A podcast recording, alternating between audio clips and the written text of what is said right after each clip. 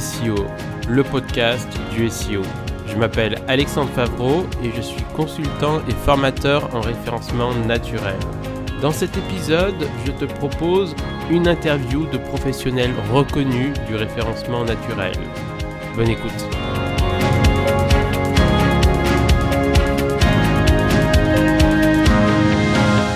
Bonjour Olivier Dufay, merci d'avoir accepté euh, cette interview. Eh bien, merci euh, également, c'était un plaisir. Et donc, on va commencer l'interview et je vais vous demander, bah, comme dans tout début d'interview, bah, pouvez-vous vous présenter, s'il vous plaît? Eh bien, donc, euh, Olivier Dufay, je suis expert SEO. Je fais du consulting en référencement naturel depuis 2003 à peu près. Euh, voilà, j'ai plusieurs activités dont on va, va peut-être parler euh, maintenant ou plus tard. Disons que je fais partie des, des, CEO euh, assez anciens, voilà. J'étais là quand, quand, Google démarrait tout juste, en fait.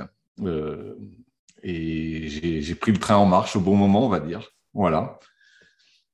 D'accord. Ben, c'est vrai que je, commence à interviewer dans un premier temps les, consultants les, plus connus et les plus reconnus. Donc j'ai interviewé Olivier Andrieux, qui est le plus connu. Et derrière, ben, j'ai pensé directement euh, à vous, euh, qui est extrêmement connu dans le milieu du, SEO en France aussi. Hein. Et donc, du coup, on va parler un peu plus en détail, évidemment, de, bah, de l'histoire, de votre histoire euh, avec le SEO et de vos activités avec le SEO, parce que vous avez pas mal d'activités. Je vois que vous avez du consulting, vous avez des outils, vous avez de la formation. Vous faites énormément de choses euh, pour le SEO. Donc, euh, bah, ça serait bien qu'on commence à en parler justement. Euh, alors, entre le consulting, les différents outils, dont certains que j'utilise d'ailleurs, et la formation et certainement d'autres choses, la veille aussi. Vous faites pas mal de veille avec votre site WebRank Info notamment. Il y a tellement de choses à dire, donc je vous laisse en parler. Bah, on n'a qu'à reprendre la partie dans l'ordre chronologique, comme ça, ça sera peut-être plus facile à, gérer. Donc, euh, en fait, euh, je me suis intéressé au web euh, dès, que, dès que ça arrivait en France. je me rappelle en 97 avoir fait mon premier site et je, découvrais tout. Hein. Tout le monde découvrait tout d'ailleurs à cette époque. Et puis, euh, bah, rapidement, j'ai voulu avoir plus de trafic, donc j'ai commencé à me renseigner. Et donc, euh, l'année d'après, il y a Google qui est arrivé, 98. Début des années 2000, je voyais que l'essentiel des infos était en anglais. Et je me suis dit, bah, pourquoi pas euh, raconter moi aussi dans un site ce que j'ai commencé à apprendre aux États-Unis, enfin, sur des sites américains, je veux dire. et donc, en 2002, j'ai lancé mon site WebRank Info qui est un site euh, d'information sur le référencement, essentiellement euh, orienté sur Google.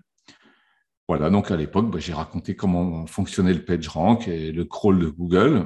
C'était tout nouveau. J'ai lancé un forum aussi et qui a eu en fait énormément de succès. J'ai eu euh, des dizaines de milliers de membres, plus d'un million et quelques de messages. Et pendant pas mal d'années, c'était vraiment l'endroit central pour échanger sur le référencement. Je dis pendant pas d'années parce que pour la partie forum, ça a quand même changé avec euh, notamment l'avènement des réseaux sociaux euh, quelques années plus tard. Voilà.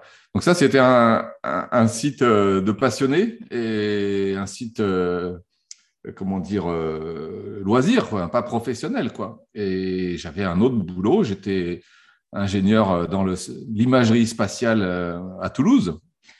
Euh, je faisais de la compression d'images satellite et euh, ça n'a rien à voir. Et oui, rien à voir. voilà. Et comme euh, je me, je me, passionnais de plus en plus pour ça, et puis hein, j'ai décidé de me lancer d'abord dans du portage salarial pour faire du, des premières missions de, de conseil en référencement. Et puis, voyant que ça marchait déjà super bien, eh bien j'ai lâché mon boulot et j'ai créé ma boîte WebRank Expert, dans laquelle je fais euh, donc depuis 2003 du, bah, du, consulting, en fait, euh, uniquement du référencement naturel. Voilà. Euh, quelques années après, avec, avec des amis que j'avais rencontrés depuis pas mal d'années, j'ai lancé une autre société qui s'appelle Ranking Metrics. Notamment avec Fabien, mon, collègue avec qui je fais aussi donc des formations. Chez Rankimetrix, depuis 2006 à peu près, on organise des formations surtout au référencement naturel, mais aussi à d'autres secteurs du, marketing digital, par exemple Google Ads ou, Google Analytics. Donc, j'ai formé des centaines, peut-être même des milliers de personnes au SEO en France euh, depuis, euh, depuis 15 ans. Et je continue, euh, je continue de faire ça. Voilà, c'est très intéressant. en ce moment, c'est plus en ligne, même si je vais avoir plaisir à revenir, j'espère, en salle, en présentiel.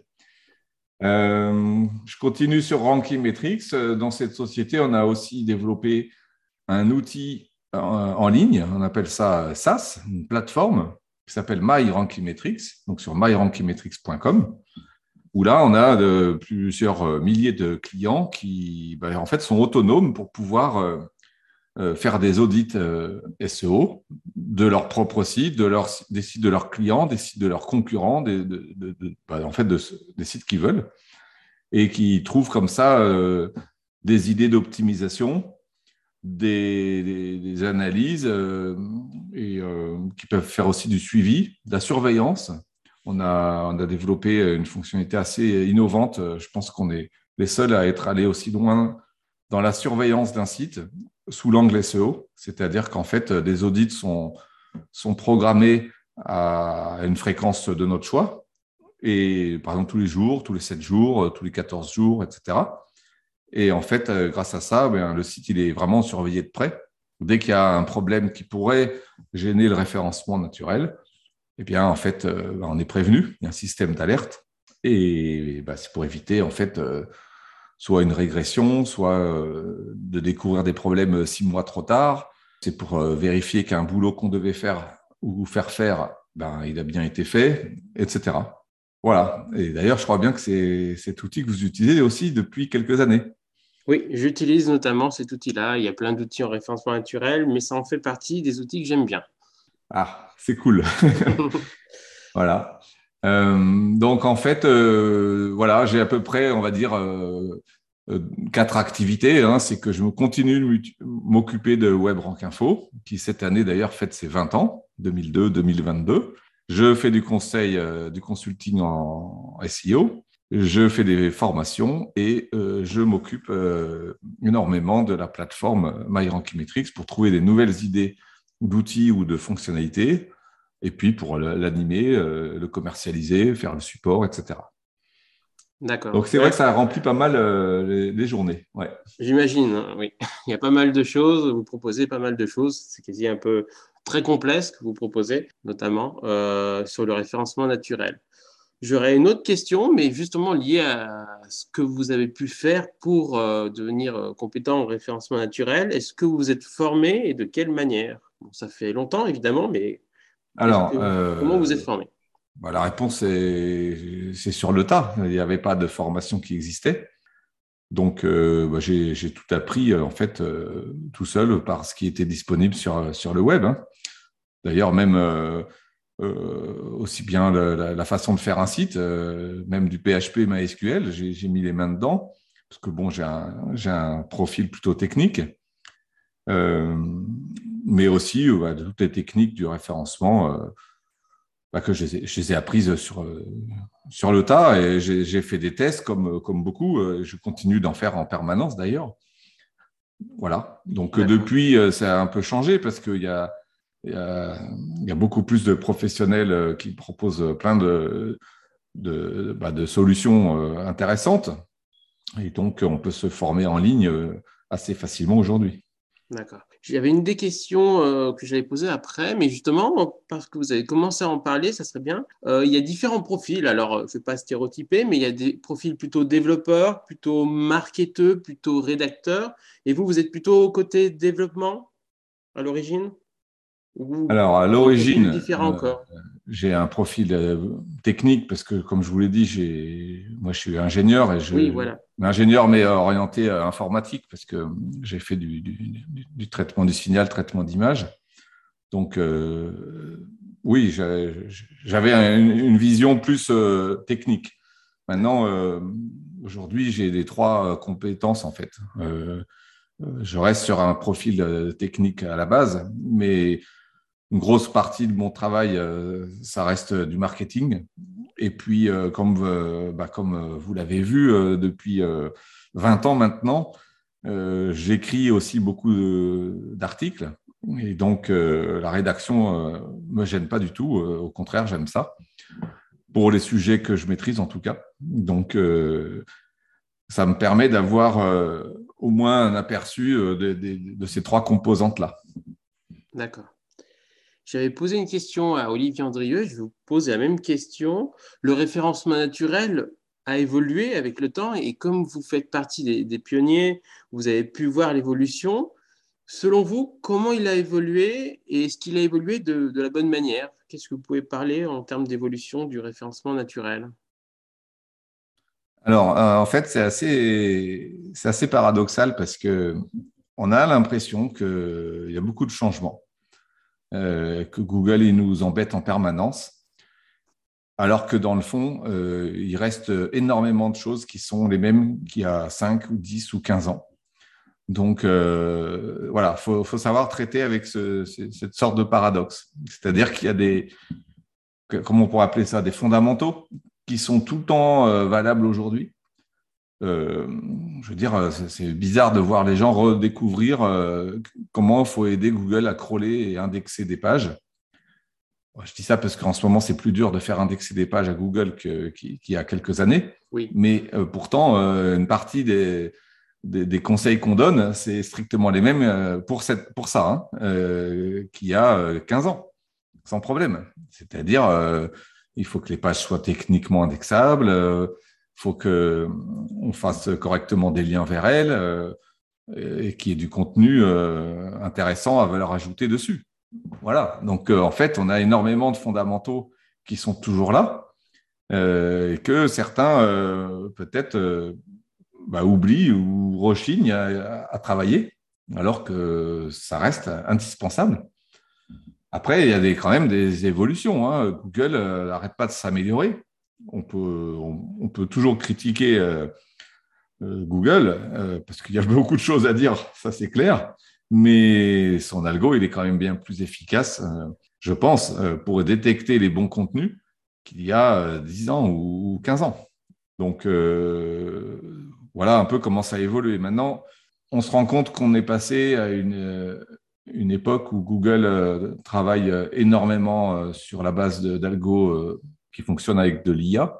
Et clairement, Google, il a passé quelques années à apprendre Qu'est-ce que c'est qu'une page de spam Qu'est-ce que c'est qu'une page de qualité Qu'est-ce que c'est qu'un lien de spam Qu'est-ce que c'est qu'un lien de qualité Je pense au lien notamment, c'est assez évident que son outil de désaveu, donc qui permet euh, aux gens de dire euh, à Google euh, tel site fait un lien vers moi, mais je ne veux pas que tu en tiennes compte parce que je pense qu'il est de mauvaise qualité. Bah, à force qu'il y en a eu des millions et des millions qui ont déclaré ça, mais l'algo a pu a pu essayer d'apprendre qu'est-ce que c'est qu'un bon lien et un mauvais lien. Et aujourd'hui, euh, il n'a plus besoin de personne pour euh, essayer d'en repérer en tout cas une, partie. Alors, pas tous. Hein. Ça, bah, il faut, savoir que ça existe et que c'est comme ça que ça se passe et que, euh, c'est comme ça que Google fonctionne. Donc, ce n'était pas du tout comme ça il y a, il y a 10 ans. Donc, c'est peut-être le fonctionnement de Google qui a un peu, qui a un peu changé à ce niveau-là. D'accord. J'ai une autre question, alors qui est un peu plus globale, mais euh, quelles sont les erreurs les plus courantes que vous voyez euh, en référencement naturel pour ceux qui font du référencement naturel et qui le font mal? Alors, ça, c'est pas forcément si évident à, trouver. Euh, oui. Il y en a peut-être une dont j'ai un peu parlé tout à l'heure. Ce serait de dire qu'il faut arrêter de négliger des choses basiques et qui pourtant euh, euh, entravent le référencement. Euh, je pense, je ne sais pas moi, laisser des liens internes qui pointent vers des 404, alors que ben, pourrait corriger le lien ou le supprimer, ou même la même chose avec des redirections. je vois aussi beaucoup d'erreurs sur le recours à la pagination, donc des gens qui ont beaucoup de contenu que ce soit des articles éditoriaux ou des fiches produits ou n'importe quoi, et qui s'imaginent que c'est normal d'utiliser de la pagination, alors qu'en fait, c'est facile de prouver par les chiffres. Moi, c'est ce que je fais dans mon outil que c'est une mauvaise stratégie de passer uniquement par la pagination. C'est quoi la des meilleurs, euh, Pour euh, ceux qui connaissent pas forcément parfaitement le SEO, si on peut le traduire? La pagination, qu'est-ce que c'est? Donc, euh, c'est quand on a des listings, mettons, on va dire, j'ai un, j'ai un, site e-commerce, je vends des tables, j'ai 500 modèles de tables différents à vendre et je les affiche par paquet de 20. Donc, j'ai les 20 premières tables, et puis après, j'ai un lien vers la page 2, et vers la page 3, et vers la page 4, etc. Et comme ça, ben, j'en ai des dizaines et des dizaines de, pages, parce que j'ai 500 produits à vendre. Bon, ben ça, c'est une catastrophe, en fait. Si je prends cet exemple, c'est vraiment une catastrophe. Et c'est facile de montrer euh, que les produits qui sont accessibles uniquement quand on se promène dans, la, dans les pages 2, 3, 4, 5, eh ils sont clairement handicapés par rapport aux articles qui sont en page 1. Parce qu'ils sont, ils sont beaucoup plus durs à, atteindre, hein, tout simplement par les internautes, mais aussi par Google. Donc là, évidemment, vous avez compris qu'il bah, faudrait faire un meilleur maillage interne, plus intelligent, faire des sous-catégories. Euh, si c'est des, tables que j'ai à vendre, eh bien, euh, je vais faire euh, je sais pas moi, une sous-catégorie des tables en bois, en, fer, en plastique, et puis une autre sous-catégorie des tables carrées, rectangulaires, rondes, et puis une autre sous-catégorie les tables de salon, les tables de cuisine et les tables de jardin, etc. Voilà. Et ça, voilà, ça c'est quelque chose. par exemple, la pagination, les gens se, se, se, rendent pas compte que ça peut en fait être très mauvais pour le référencement. Qu'est-ce que je vois d'autre alors, quelque chose qui, moi, me, désole, quoi, c'est quelqu'un qui fait un gros effort sur le contenu. Donc, il publie beaucoup de contenu. Et dans les articles, il n'y a pas de lien.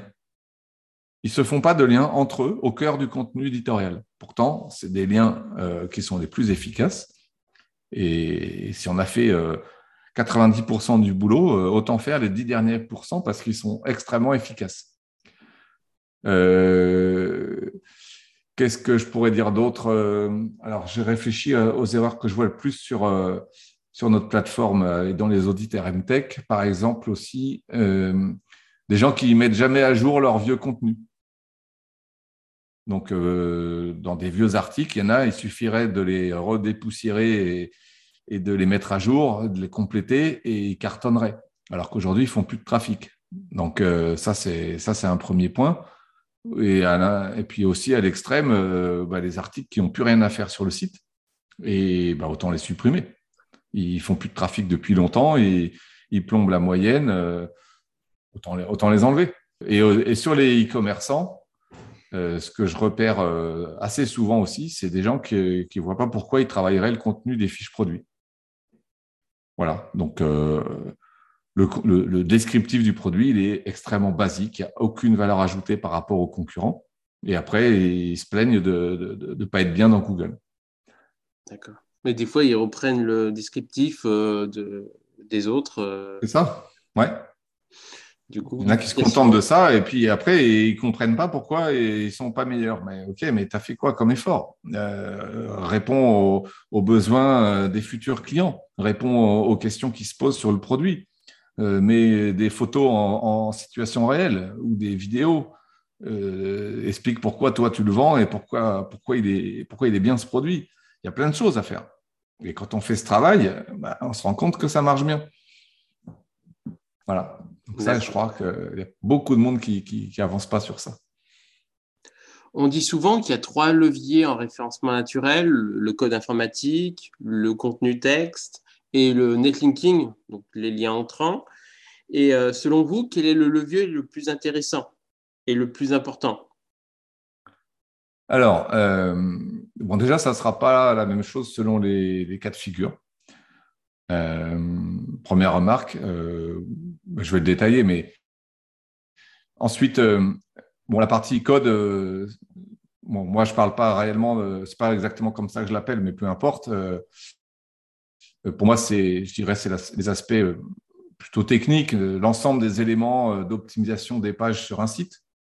Voilà, c'est ce, pilier-là, dès que le site il est assez gros, disons 1000 ou 2000 pages, cette partie, elle va être très efficace.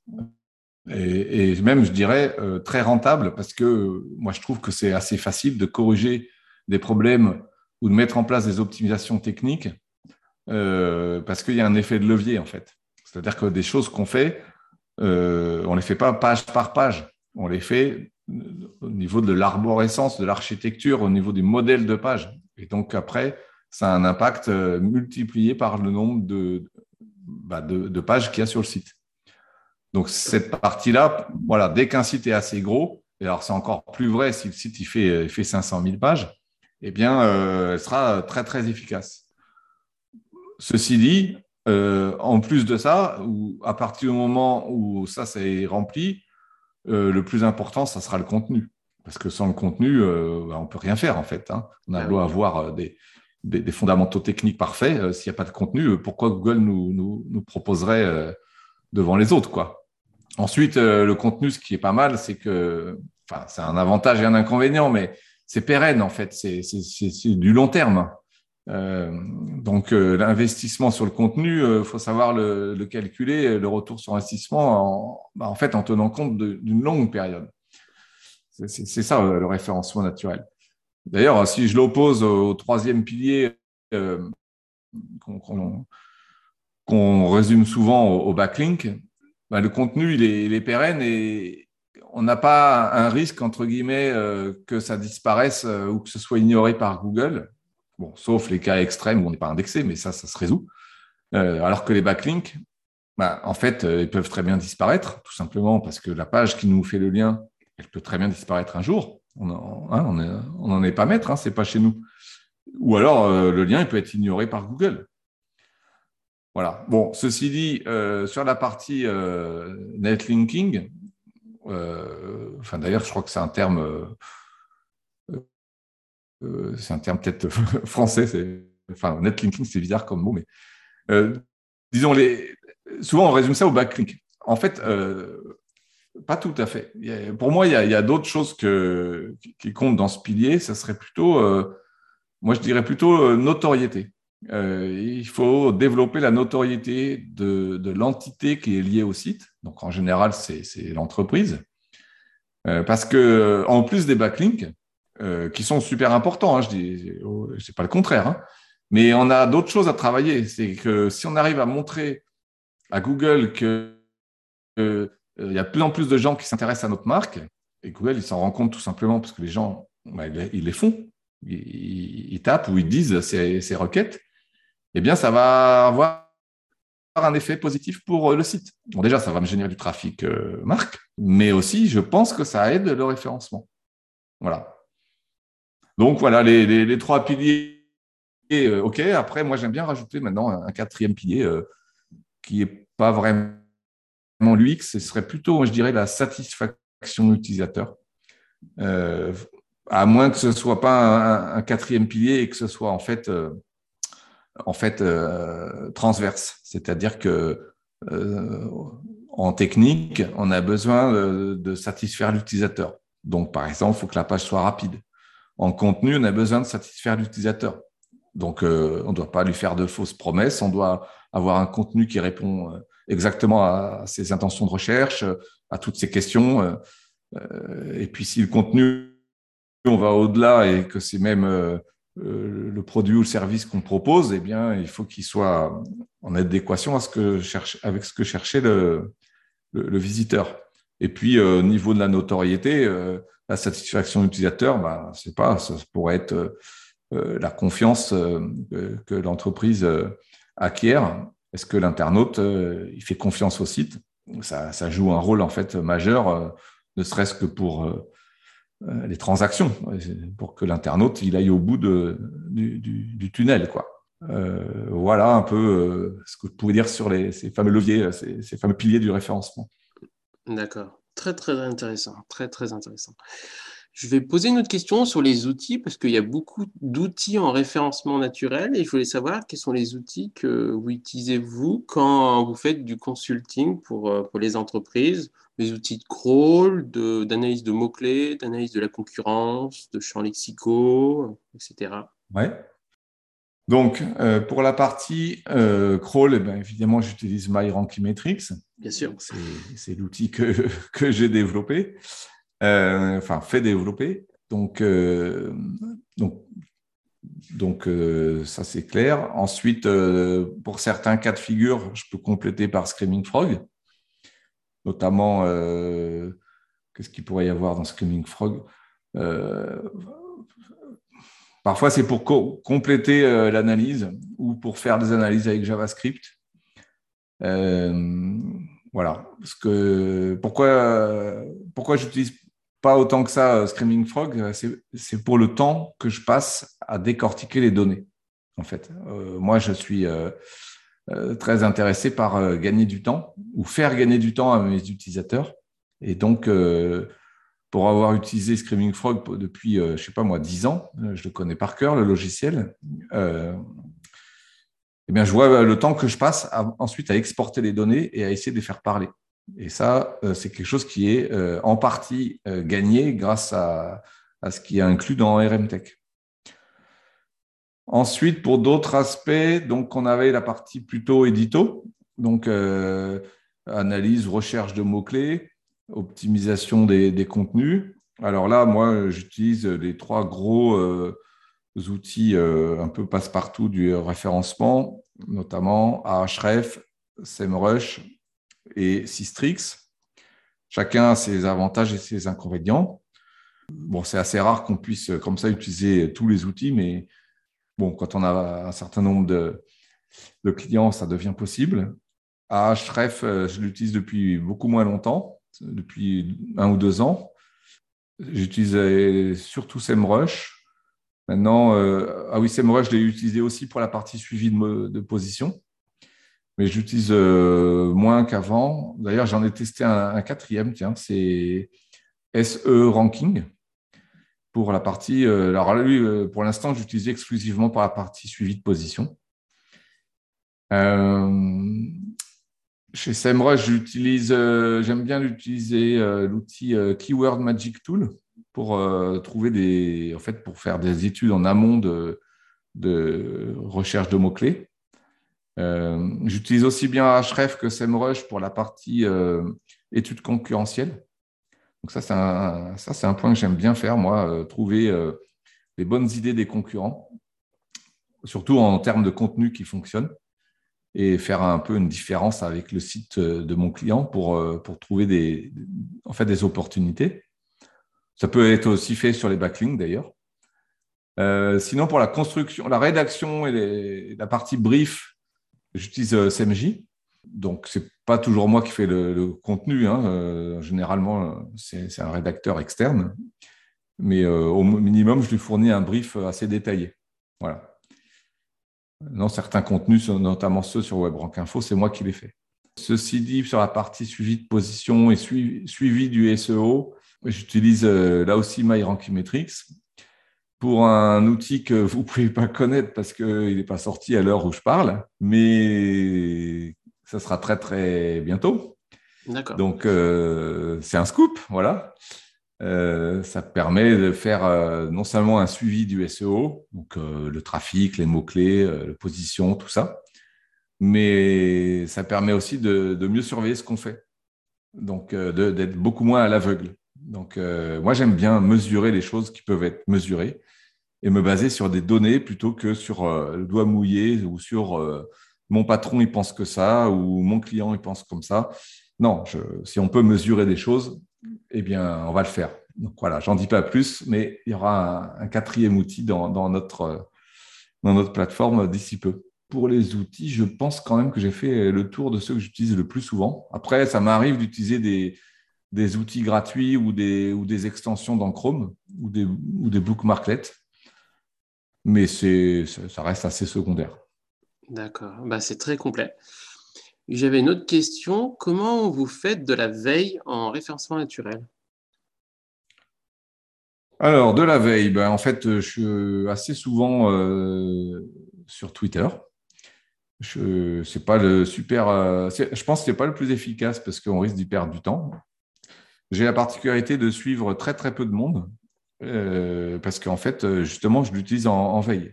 Donc pour moi, euh, si je les suis, c'est pour que je puisse voir les tweets qui, qui, qui publient quoi. Ensuite, pendant très longtemps, j'ai utilisé les flux RSS, mais je dois avouer qu'aujourd'hui, je le fais plus. Euh, je suis peut-être revenu un peu à l'ancienne, à, être inscrit à certaines newsletters à la place des flux RSS. Et puis, euh, j'utilise quoi d'autre?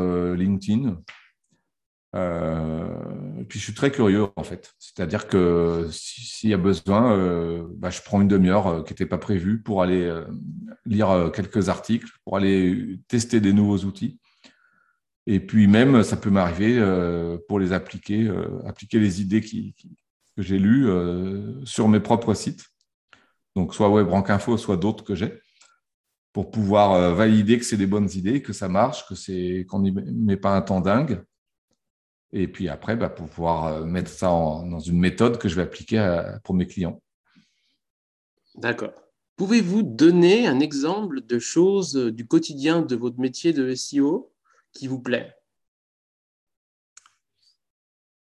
Alors, euh, ça doit être mon côté euh, ingénieur à la base. Euh, j'aime bien inventer des algos et j'aime bien gagner ou faire gagner du temps.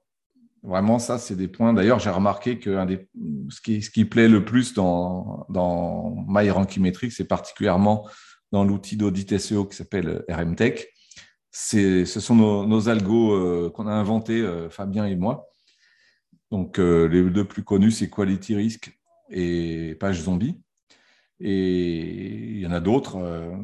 et ces algos, bah, j'aime bien les, mettre au point, faire une sorte de RD, en fait, faire des tests, vérifier comment on pourrait les, améliorer, vérifier avec les développeurs que ce n'est pas non plus une usine à gaz à, à développer, à implémenter et pour gagner, faire gagner du temps. Voilà. Donc euh, après, euh, ça fait juste des données supplémentaires. Euh, l'humain qui l'utilise, qui utilise l'outil, bah, il est grand et il fait travailler son cerveau et il se rend compte si, ces nouvelles données peuvent l'aider ou pas à, prendre des, des, décisions plus intelligentes et plus rapidement. Et ça, ça c'est une partie du boulot que j'aime bien faire. Voilà. D'accord. Est-ce que vous pouvez parler d'un succès marquant dans votre métier ou plusieurs? Ah oui, voilà, je pourrais en trouver, je pourrais en trouver pas mal. Il euh, faut dire que ça fait quand même pas mal d'années que j'accompagne euh, tous mes clients. Euh, bon, je vais peut-être pas pouvoir donner des exemples récents parce que ça serait plus. enfin, il, il peut y avoir peut-être parfois des problèmes de confidentialité. Alors, si je reviens vraiment en arrière, bon, j'espère qu'ils vont pas m'en vouloir, mais ça fait très longtemps. Je me rappelle de la FNAC qui découvrait que le référencement euh, était intéressant et utile même pour eux, parce que bah, voilà, dans les années 2000, euh, ils étaient absolument incontournables. Et ils m'avaient appelé parce qu'ils n'arrivaient pas à faire indexer euh, leurs livres. il y avait à peu près, je ne sais plus, un million de livres sur le site et ils avaient fait des espèces de portes dérobées pour que Google essaye de suivre des liens et tout. Et en fait, bah, en fait c'était faisable en cinq minutes. Et je me, rappelle encore, ils mettaient des, identifiants de session dans les, dans les, dans les roues, euh, enfin des bâtons dans les roues, voilà, des identifiants de session dans les pattes de Google. Euh, donc à chaque fois qu'il venait sur une page, il avait, tous les liens étaient changés. Enfin, voilà, donc en gros, on désactivait les sessions quand c'est Google et puis tout allait bien. Donc ça, c'était c'était un succès assez marquant.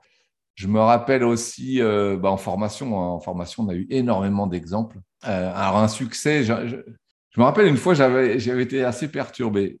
Il y avait quelqu'un qui était venu, euh, c'était un bijoutier, était venu en formation. Il avait l'air d'avoir apprécié. Et puis 18 mois plus tard, on l'a revu dans une autre formation, je crois que c'était Analytics. Et puis on lui dit alors, ça va toujours, ta bijouterie et tout. Il dit, ah non, mais moi je suis plus bijoutier. Alors là, on se dit, hum, qu'est-ce qui s'est passé euh on l'a aidé, on l'a formé au référencement, et puis il nous dit derrière, non, j'ai plus, plus ce métier. Et puis il me dit, je suis webmaster. Il me dit, ah bon, t'es webmaster, c'est bizarre ça, c'est drôle de nom pour un, bijoutier.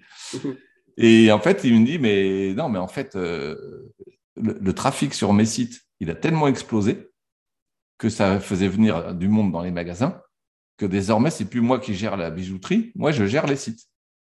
Voilà. Bah, en fait, rien qui me fait plus euh, plaisir en fait que euh, ceux qui ont pu euh, développer leur business, créer des emplois que, ça. Voilà. Ça c'est ça quelque chose dont je peux être assez fier. Et, sinon, oui, il y en a quand même un autre un autre succès marquant. Enfin, succès. bah oui, c'était il y a dix ans cette année l'arrivée des, filtres euh, Penguin ou chez Google qui, en fait euh, pénalisait très fortement ceux qui avaient abusé de liens euh, complètement artificiels. Et donc, en avril 2012, Google a sorti son, son, truc. Et là, il y a des gens qui ont explosé en vol. Et j'ai d'ailleurs eu mes records de, de, nombre de devis. je me rappelle très bien à cette époque. Et il y en a un qui m'a qui m'a demandé un devis deux jours après et qui avait perdu 80, 95% de son trafic, Google. Et pourtant, il reposait, son business reposait beaucoup là-dessus. Et ben, en fait, tout était basé sur les liens et tout le reste était, était, nul. Donc, euh, je l'ai repris de zéro. Et je suis très fier parce qu'aujourd'hui, euh, ben, je travaille toujours avec lui. Donc, euh, c'est le seul client que j'ai dix ans plus tard. Et je l'accompagne mois par mois depuis dix ans et on est devant tout le monde. Voilà. Par contre, il a dû refaire son site de A à Z. Mais voilà, ça, c'était un succès, ouais. Et ça l'est toujours parce que bah, c'est mon meilleur client, quoi. Voilà. Très intéressant. Très intéressant. Dans la même veine, un peu différente, euh, est-ce que vous avez des anecdotes marrantes ou étranges sur des prospects ou des clients? En référencement naturel On en a. Ah bah ouais, alors là, c'est pareil, je pourrais, je pourrais peut-être en trouver pas mal. Euh, alors, euh, là aussi, je vais, revenir longtemps en arrière pour pas, pour pas vexer personne. Euh, vers 2004-2005, vous voyez un peu comment c'est vieux, euh, des gens découvraient complètement Google et on était très peu en fait à, connaître ça. Bah, d'ailleurs, j'ai fait pas mal de choses avec Olivier Andrieux à l'époque. Hein. Euh, et donc, euh, je me rappelle très bien euh, que j'ai eu comme client Doctissimo. Le patron de Doctissimo, il s'est déplacé à Toulouse, chez moi, chose qui se fait jamais. Hein. D'habitude, c'est moi qui vais chez le client, et même aujourd'hui, on fait tout, tout à distance. Et dans la journée, je lui raconte tout, comment fonctionne Google, le crawl, le PageRank, et je lui ai même expliqué pourquoi ces forums n'étaient pas indexés et comment comment fallait faire. Bon, euh, avec le recul, je ne sais pas si j'aurais vraiment dû faire indexer les forums de Doctissimo. Et ça, c'est une autre histoire. Donc après, bon, c'était des géants d'Internet. C'était une autre époque, mais c'était passionnant. Une autre anecdote, euh, alors voyons, si je parlais de la formation aussi, chez Ranky Metrix, on en a des tonnes et des tonnes à raconter euh, avec Fabien. On a, on a fait toutes nos formations en, duo. Hein. C'est pour ça que je vous parle de, Fabien à chaque fois. Je me rappelle encore, euh, par exemple, de, un jour où dans la même, à la même session, le même jour, on a deux euh, énormes concurrents qui sont là, dans la salle. Et nous, on ne le savait pas pour un des deux parce qu'il euh, il n'avait pas annoncé la couleur. C'était Fortuneo et Boursorama. Et il y en a un des deux qui se rend compte que l'autre est là. Et il sort, juste avant que ça commence ou pendant que ça commençait. Il sort et dans le couloir, euh, il appelle son patron. Et là, il y avait euh, un de mes associés qui, a entendu. Et il dit On fait quoi? Il y a un tel dans la salle. Et le patron lui répond euh, tu, tu dis rien. Tu, fais, tu te planques, tu, tu dis jamais rien. Sauf que ça, c'était sans nous connaître, euh, Fabien et moi. Nous, euh, on essaye de, créer un peu d'interactivité entre les, participants à la formation et de les faire vivre et tout. Et, Donc, euh, quand on accueille les gens, on a expliqué qu'il y avait Boursorama et, et Fortunéo. et bon, il y a eu un petit moment de tension parce que, bah, en fait, au quotidien, ils essayent de passer devant l'autre. Et euh, enfin, en tout cas, à l'époque, c'était ça. Et en fait, ça s'est super bien passé. Et c'est pas un jour ou l'autre, il y en a un qui travaillera dans l'autre boîte, etc. Et, et puis après, bah, ils discutaient ensemble. C'est amusant. Mais le monde, quand on dit le monde est petit, combien de fois je l'ai vu, euh, par exemple, dans une salle de formation, c'est impressionnant. Mm. Très intéressant. J'ai une autre question. Quels sont les trois conseils à un débutant dans le métier du SEO Bon, à part évidemment se, former euh, suffisamment, hein, d'aller d'être curieux, d'aller lire plein d'articles, peut-être de livres euh, s'ils sont très récents, ou de suivre des formations. Bah, je, répète, n'oubliez pas de travailler à fond les fameux trois piliers du référencement, ou quatre, ça dépend un peu comment on les compte, et euh, de ne pas se plaindre de mauvais résultats si, si en fait les fondamentaux ne sont pas respectés à 100%. Vraiment, ça, c'est pour moi, c'est vraiment le truc de base. quoi. Euh, et donc, euh, une façon un peu ludique de, voir les choses, pour une requête sur laquelle on voudrait être premier, ben, en fait, euh, j'aime bien titiller euh, la personne en face de moi et lui dire, mais pourquoi ton site mériterait-il d'être euh, dans le top 10 ou top 5 sur Google? Si jamais il n'a pas plusieurs raisons à me sortir et sans attendre trois minutes de réflexion, s'il ne peut pas, c'est qu'il y a un problème. C'est qu'en fait, il n'a pas assez travaillé euh, les arguments euh, du site et les contenus, etc. Et en fait, c'est une approche euh, peut-être, je sais pas, marketing du SEO, mais je pense qu'elle est aujourd'hui, elle est, elle résume bien la situation. C'est-à-dire que pour arriver à être en page 1, parce que tant qu'on n'est pas en page 1, il ne se passe rien, hein, on n'a pas de trafic. Hein. Il y a tellement de concurrence qu'il faut savoir pourquoi on serait là. quoi. Qu'est-ce qu'on fait de mieux, même de beaucoup mieux? Parce qu'en en fait, comme le SEO il est basé sur plein de critères, l'algo de Google se base sur plein de critères, mais en fait, pour dépasser les autres, il faut être bon sur la plupart des critères. Donc, comme on ne pourra jamais être au top sur tous les critères, ça veut dire que pour certains critères, on doit être forcément bien mieux que le concurrent. Donc, ça veut dire que euh, j'ai bien aimé, par exemple, l'image qu'avait donnée à une époque euh, le gars qui a fondé Moz, Ron Fishkin je crois bien que c'est lui qui, parlait du contenu euh, dix fois meilleur. Donc, euh, dix fois meilleur. Donc, euh, il dit, tu veux être en page 1, essaye déjà de faire un contenu qui est dix fois meilleur que ce que font les concurrents. Waouh, c'est balèze. Sauf que, en fait, c'est une super approche.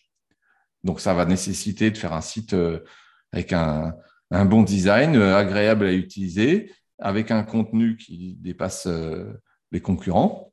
Et puis, bah, en, plus de ça, si ça ne suffit pas, on trouvera euh, des backlinks.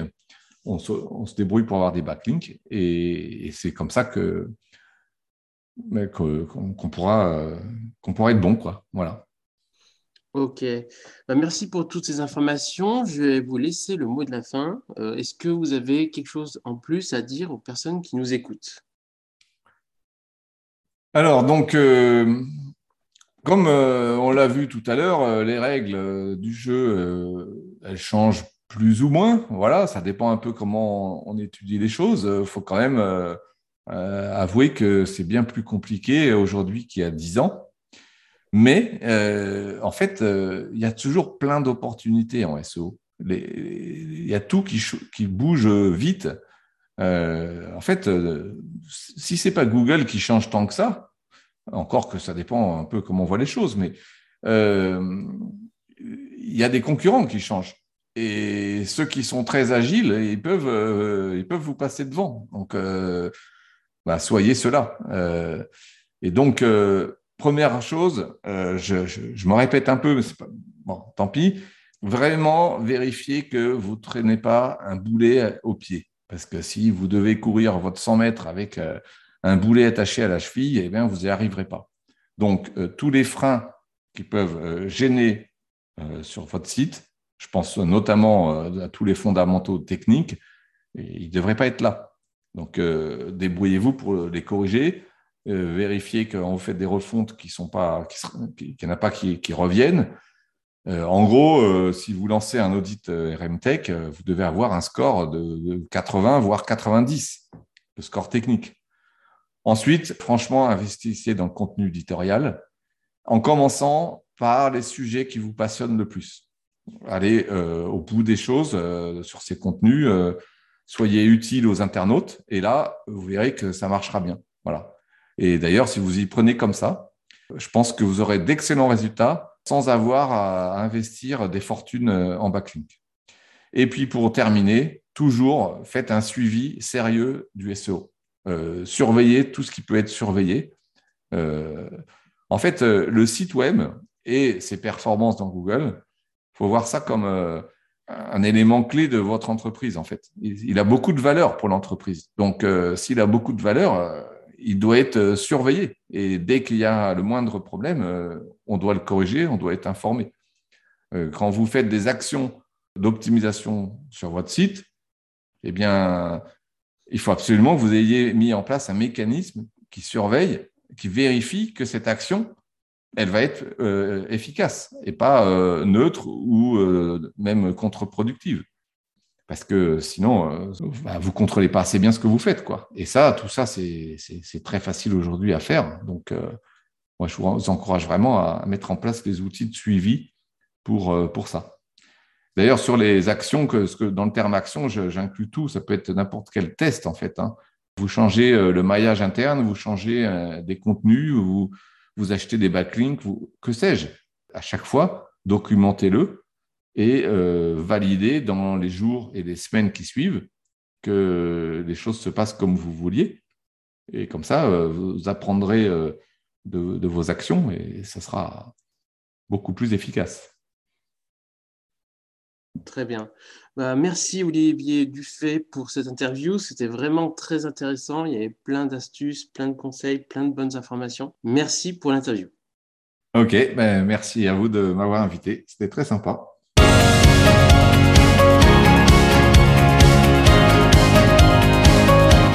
Merci d'avoir écouté cet épisode et n'hésitez pas à écouter les autres épisodes. À bientôt!